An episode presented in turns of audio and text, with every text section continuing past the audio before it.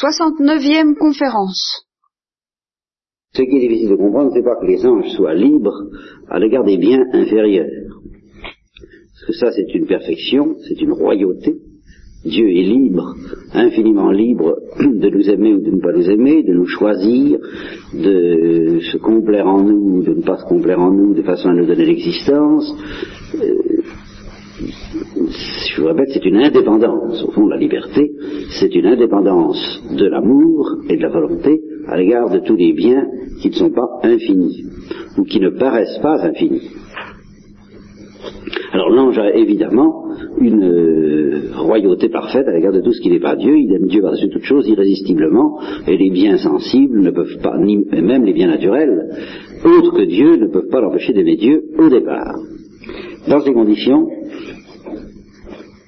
Dieu venant se présenter, et puis euh, disant à l'ange, eh bien, je t'offre encore mieux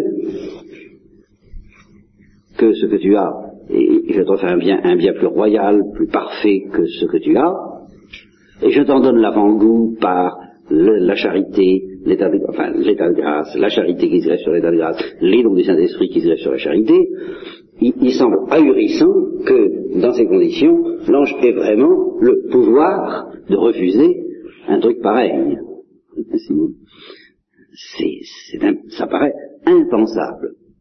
Or, on peut situer la question à deux niveaux, on peut se demander, mais enfin, comment les anges sont-ils donc fabriqués pour être capables de dire non à une offre pareille, eux qui n'ont pas comme nous à supporter la croix, le poids du jour et la chaleur, pour euh, arriver un jour dans le paradis. Mais on peut poser la question plus profondément, plutôt on peut trouver la réponse d'abord à un niveau beaucoup plus profond. Dieu avait certainement l'intention de, de se débrouiller pour que l'ange puisse lui dire non. C'est ça qui est capital, il faut bien comprendre. Pourquoi Parce que Dieu voulait que l'ange lui dise oui, mais d'un oui qui soit un don. Alors, toujours à ce que je vous disais ce matin. Qui soit vraiment un don que l'ange pourrait refuser, de sorte que, que pendant l'éternité, Dieu pourra lui dire merci. Et en y ajoutant ce que l'abbé Arminjon avait suggéré et que Thérèse avait si bien compris, mon tour, maintenant tu m'as donné ta liberté, ben moi je vais te donner mon bonheur, et je te le donne pour toujours et pour l'éternité. Voilà. Vous voyez Et pour ça, il, ça suppose, pour que ça soit pas irréel, que l'ange puisse dire non. Alors la question se pose, ben, comment est-ce possible Comment un garçon aussi intelligent a-t-il pu commettre une folie pareille Bon, alors, première, euh, euh, premier pas, le plus grossier, si vous voulez, enfin il est déjà pas mal, en particulier, l'ange n'avait pas, au sujet de l'enfer, les hésitations que nous avons. De nous dire, oh, oh, oh fou, on exagère. Non, il savait très bien. Il savait très bien qu'un malheur éternel suivrait son refus. Évidemment, de ce malheur, il n'avait pas la saveur avant d'avoir commencé à refuser, parce que euh, on ne connaît les choses qu'au moment où on en fait l'expérience, mais enfin, il savait ce qu'il allait perdre.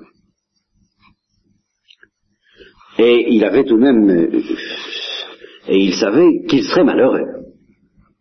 Et toujours. N'est-ce pas?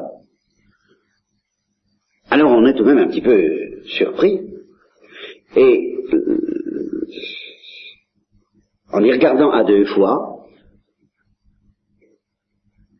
et en découvrant pourquoi la crainte de l'enfer ne pouvait pas arrêter les anges, nous allons déjà aller un peu plus loin dans leur psychologie, et du même coup dans la psychologie de tout esprit pur, et du même coup dans la psychologie de tout esprit. C'est-à-dire que ce que vais dire des anges, eh bien nous le portons en nous.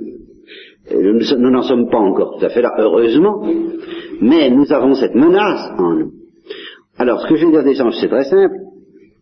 Justement, parce que l'ange est très intelligent, si vous lui demandez un amour, il ne peut pas vous le donner par crainte. Voyez, je ne sais pas, vous voyez ce que je veux dire. Dieu lui demande, veux-tu m'aimer? Et puis, accessoirement, Dieu n'a même pas besoin de...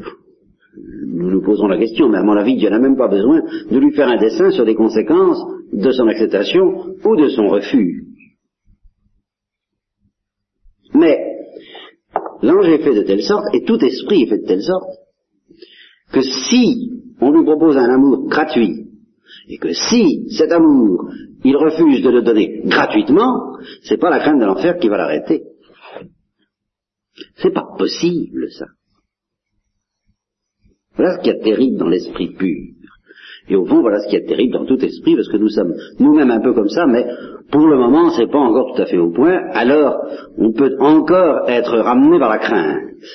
Mais il faudra bien qu'un jour, euh, soit que nous nous soyons endurcis dans le mal, soit, soit que nous nous soyons endurcis dans le bien, si j'ose dire, on en arrive à dire oui, euh, uniquement pour dire oui, uniquement pour le plaisir de donner son cœur à Jésus-Christ, selon la parole de l'anonyme espagnol, euh, qui paraît-il est Saint François Xavier. J'ai dit ça une fois, je sais plus où, peu importe. Et alors quelqu'un qui n'était d'ailleurs pas très content de tout ce que je disais, euh, on a profité de Saint François Xavier. Ah bon, alors euh, c'est peut-être Saint François Xavier qui, qui, chante au Christ euh, en croix, ça n'est pas euh, par, par, désir du ciel que je t'aime, ce n'est pas non plus par crainte de l'enfer, parce que même s'il n'y avait pas de ciel, je t'aimerais encore, et s'il n'y avait pas d'enfer, je te craindrais encore, ou je t'aimerais encore, mais c'est de te voir là, comme ça, euh, crucifié. Eh bien, euh, crucifié ou non, c'est une autre histoire, dont nous reparlerons plus tard, euh, c'est pour rien qu'il faut aimer Dieu. Vous voyez, c'est l'obsession de Dieu. Je veux être aimé, je veux être aimé pour, pour pour moi-même. Enfin, vous voyez, comme quand on veut être aimé, c'est pas parce que je, tu m'aimes parce que je te donne des confitures ou je te, hein, le petite poésie de mon enfance, le, le, le, petit chat justement qui vient caresser le petit garçon, et puis au bout d'un certain temps, il lui prend son sa tartine de confiture, et le petit garçon lui dit, ce n'est pas moi que tu aimais, c'était mon déjeuner. Eh oui, évidemment. Ben, vous savez, si vous creusez un peu ce que nous aimons les uns dans les autres, qu'est-ce que ça veut dire aimer moi, aimer la personne? Ça, ça, peut pas vouloir dire oh je l'aime, il est, quelqu'un de, tellement intelligent. Ben oui, mais alors c'est pas lui, c'est son intelligence. Mais oui, mais il est charmant, il est, bon, c'est sa bonté. Ah, oh, ben alors. Et alors finalement, on en arrive à découvrir que aimer les autres pour eux-mêmes, c'est les aimer pour leur misère.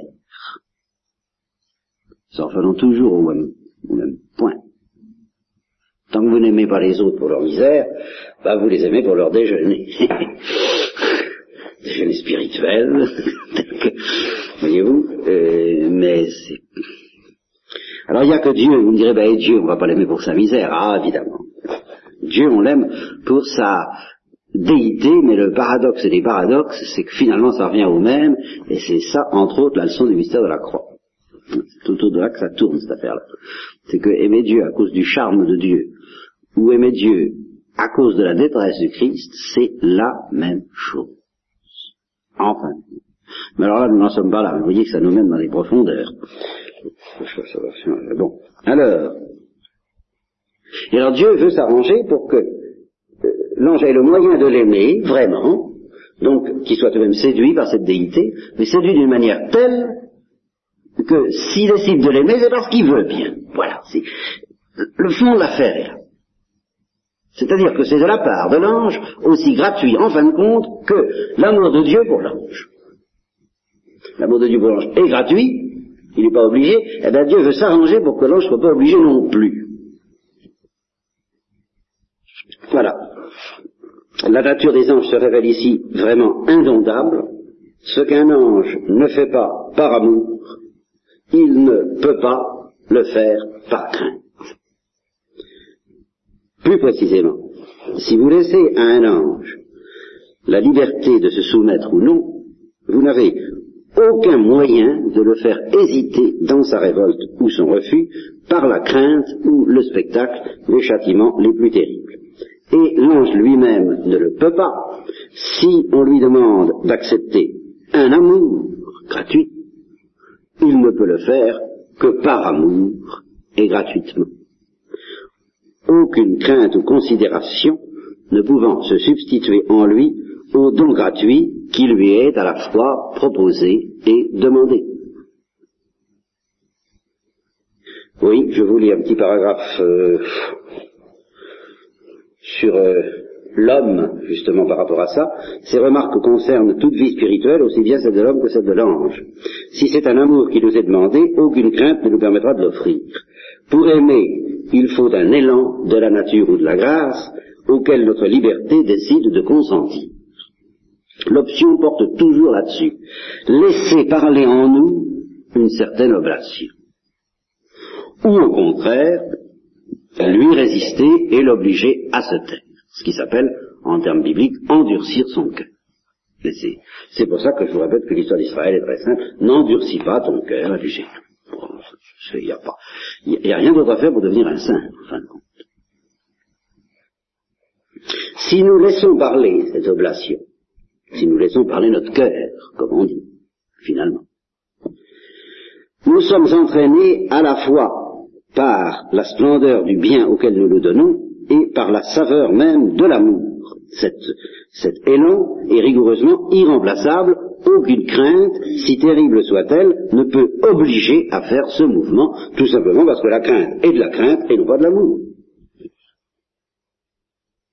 Je peux me soumettre par crainte. Je ne peux pas aimer. Seulement, voilà, la nature humaine n'a pas sur ces vérités la lucidité des anges. À cause de cela, nos options sont longtemps imparfaites. C'est-à-dire mêlées euh, d'intérêt et de gratuité.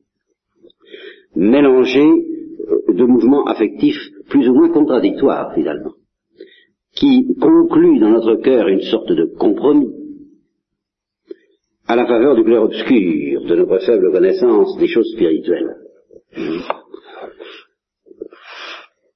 Compromis que ne peuvent pas connaître les anges, c'est ça leur drame. Eux, ils ne peuvent pas faire de l'à peu près. Nous, nous avons beaucoup de mal à ne pas faire de l'à peu près. Bon, donc, conclusion.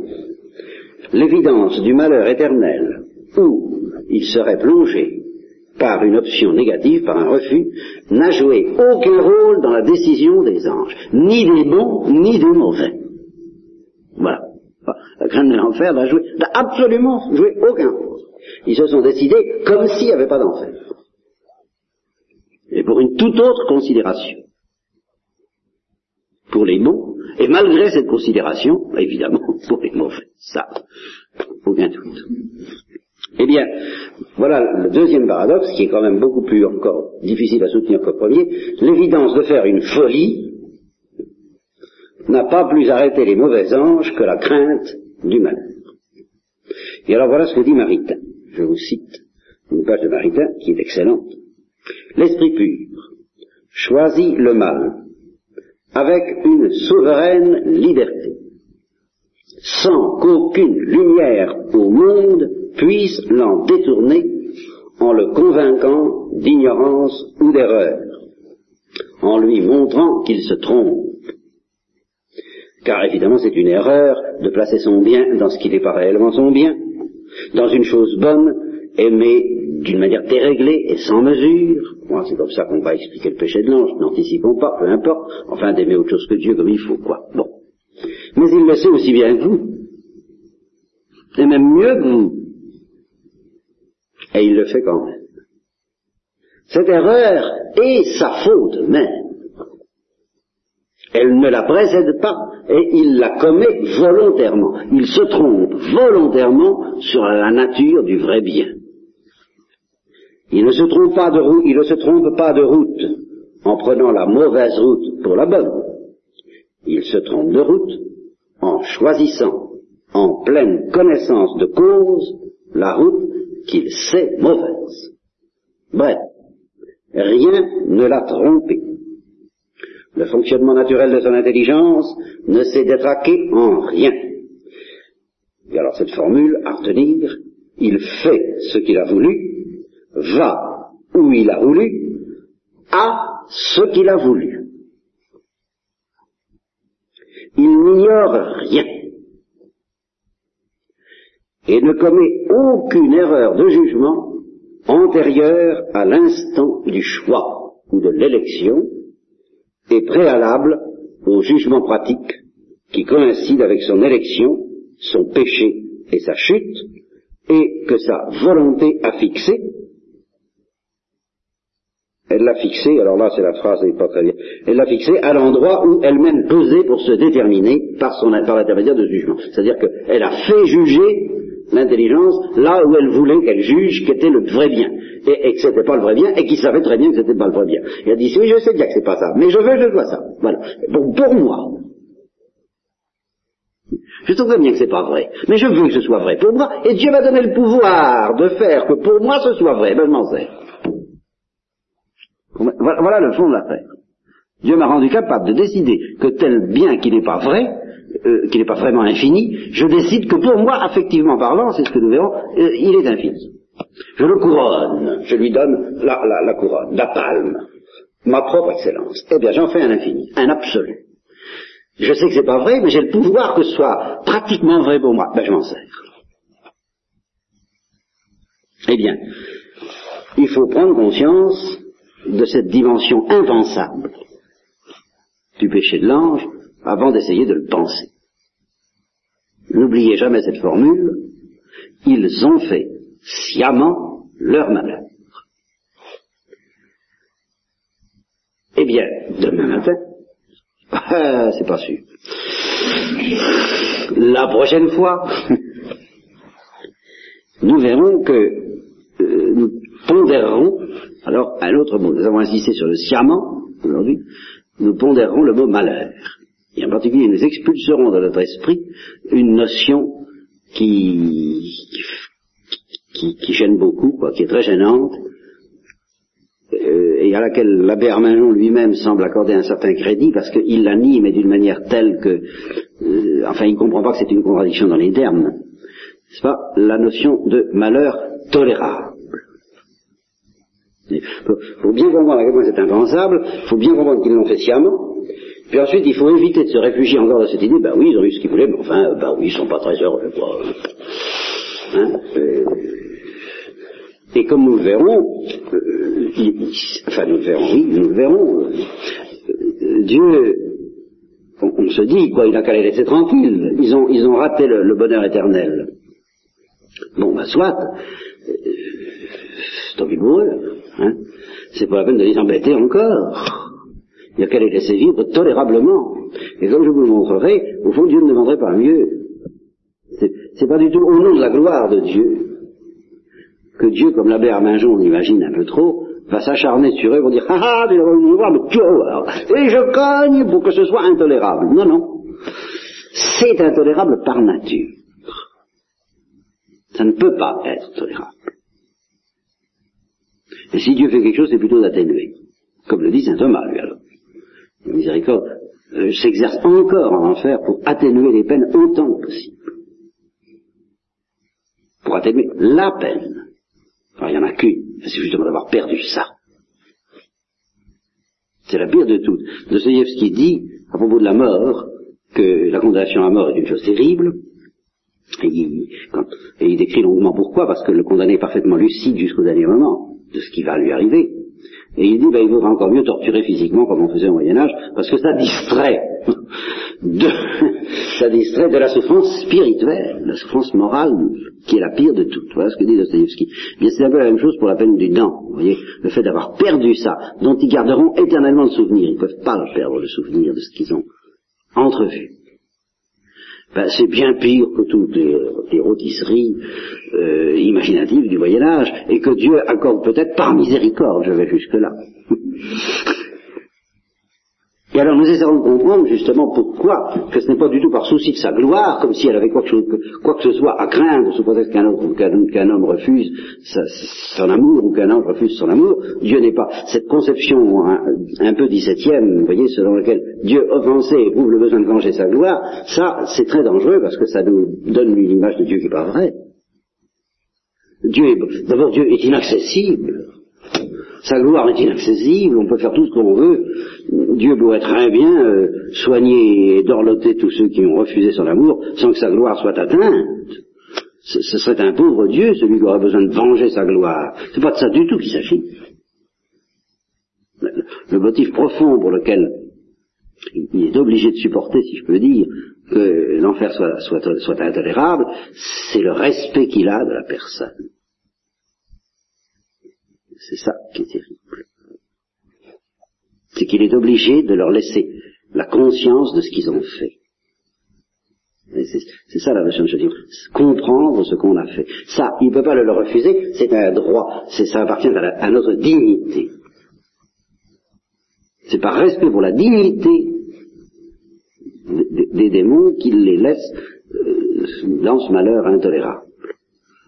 Alors vous direz, on s'en passe à bien, mais ça c'est toujours la même chose, parce que nous, nous faisons bon marché de notre dignité, mais pas Dieu. C'est notre gloire qui serait atteinte. Notre grandeur, et non pas la sienne. Non, absolument pas la sienne. Alors il faut quand même regarder tout ça en face, parce que euh, c'est effarant, ça me coupe la respiration, ça me la coupe la mienne, c'est tout ça, c'est, Et il faut, pour arriver ensuite à comprendre comment c'est possible, autant qu'on peut le comprendre. Parce que c'est encore maintenant le seul danger qui nous menace, le seul. Je vous l'ai dit ce matin, la seule chose que nous soyons libres de faire, c'est de refuser la miséricorde. Le, reste, euh, si, nous ne commettons pas un acte de ce genre, alors là, je suis absolument sauvé. C'est pour ça que les gens sont très optimistes. C'est parce qu'il y a une vérité dans leur optimisme. Ils mettent de côté cet acte comme a priori impensable. Cet acte que nous sommes en train de méditer. A priori, c'est impensable. Alors, euh, voyons quoi, on en parle d'un Dieu d'amour. Bah, si vous prenez quelqu'un qui ne pose pas cet acte et une miséricorde infinie, la miséricorde infinie finira bien par l'avoir, alors ça, il n'y a aucun doute. Alors là, moi, je suis tout à fait d'accord, tout le monde sera sauvé, sauf notre liberté. Notre liberté restant sauve et restant capable, je ne dis pas jusqu'à la fin, car nous le devenons de moins en moins, comme je vous l'expliquerai, réjouissons-nous. Mais enfin, euh, gardons quand même un minimum de grain, parce que malgré tout, euh, théoriquement, pas complètement impossible. Mais ça le devient de moins en moins possible. Je tiens à le dire, car nous sommes de plus en plus enfermés dans nos options précédentes. C'est très important, ça. Hein. Mais euh, à part cet acte-là qui paraît impensable, qui paraît insensé, et dont j'essaie de vous, j'essaie de comprendre, non, faites attention, ce n'est pas impensable, c'est insensé, mais c'est pas impossible. Bah, effectivement, je suis convaincu que la miséricorde de Dieu aura le dernier mot avec nous. Alors là, tout à fait. Quoi que nous fassions. Ça, pas de problème. Mais il y a quand même ce petit point-là, vous voyez et non seulement c'est possible, mais il faut maintenir, hélas, que les hommes sont mal partis, en ce sens que pour la grande majorité, ils s'orientent vers cet acte-là. Et c'est ça que dit la parole du Christ, beaucoup, large est le chemin de la perdition. Alors ça ne veut pas dire qu'ils y arriveront à la perdition, vous êtes là pour éviter ça, mais euh, ça veut dire que de soi, la logique justement, c'est ce que je vous dis, on est enfermé dans les actes qu'on pose. Pas irrémédiablement, mais enfin, euh, de plus en plus. Donc si on endurcit son cœur, eh bien, il euh, a pas de, ça risque de n'avoir absolument aucune limite. Voilà. Et là est le vrai danger. Et quiconque commence à endurcir son cœur vraiment, court le danger, effectivement, de ne jamais plus se laisser toucher. Peuple insensible, disait déjà le curé d'Ars. Peuple qui n'a pas moyen de toucher. C'est difficile, c'est l'envers de la consolation que je viens de vous donner, à savoir, euh, du moment qu'on a déjà dit oui, ben on est un peu enfermé dans Louis, ça devient beaucoup plus difficile de dire non, d'endurcir son cœur que, si on ne l'avait pas euh, ouvert, si on ne s'était pas déjà laissé toucher on s'est déjà laissé toucher. Alors on est dans un dynamisme qui normalement va nous en demander toujours plus, allez laisse-toi toucher, laisse-toi toucher. Puis on, devient de moins en moins capable de refuser quoi que ce soit à Dieu, bénédiction. Mais il y a l'autre dynamisme. On ne peut pas écarter ça, ça est aussi.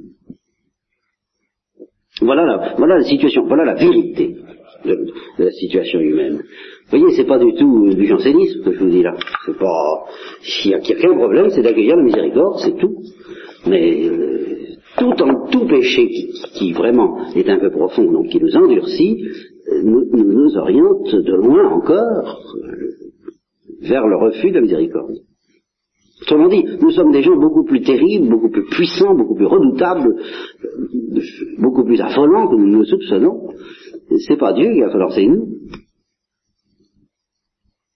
Alors dépêchez-vous de déposer votre bombe au vestiaire, c'est-à-dire de donner votre liberté à la Sainte Vierge, pour, pour être à l'abri de cette chose qui s'appelle la liberté. Et en particulier la liberté de s'endurcir. Alors dites-lui, ben, faire tout ce qu'il faut, mais de tailler, alors c'était le cri de Saint-Louis Bertrand, vous comprenez ça très bien, qui disait, oh je supplie, taille, coupe, brûle ici-bas pour, pour que je m'endurcisse pas, quoi. Fais tout ce qu'il faut, mais alors non, que je m'endurcisse pas. Mon Dieu, que je m'endurcisse pas. C'est tout, il n'y a, pas autre chose.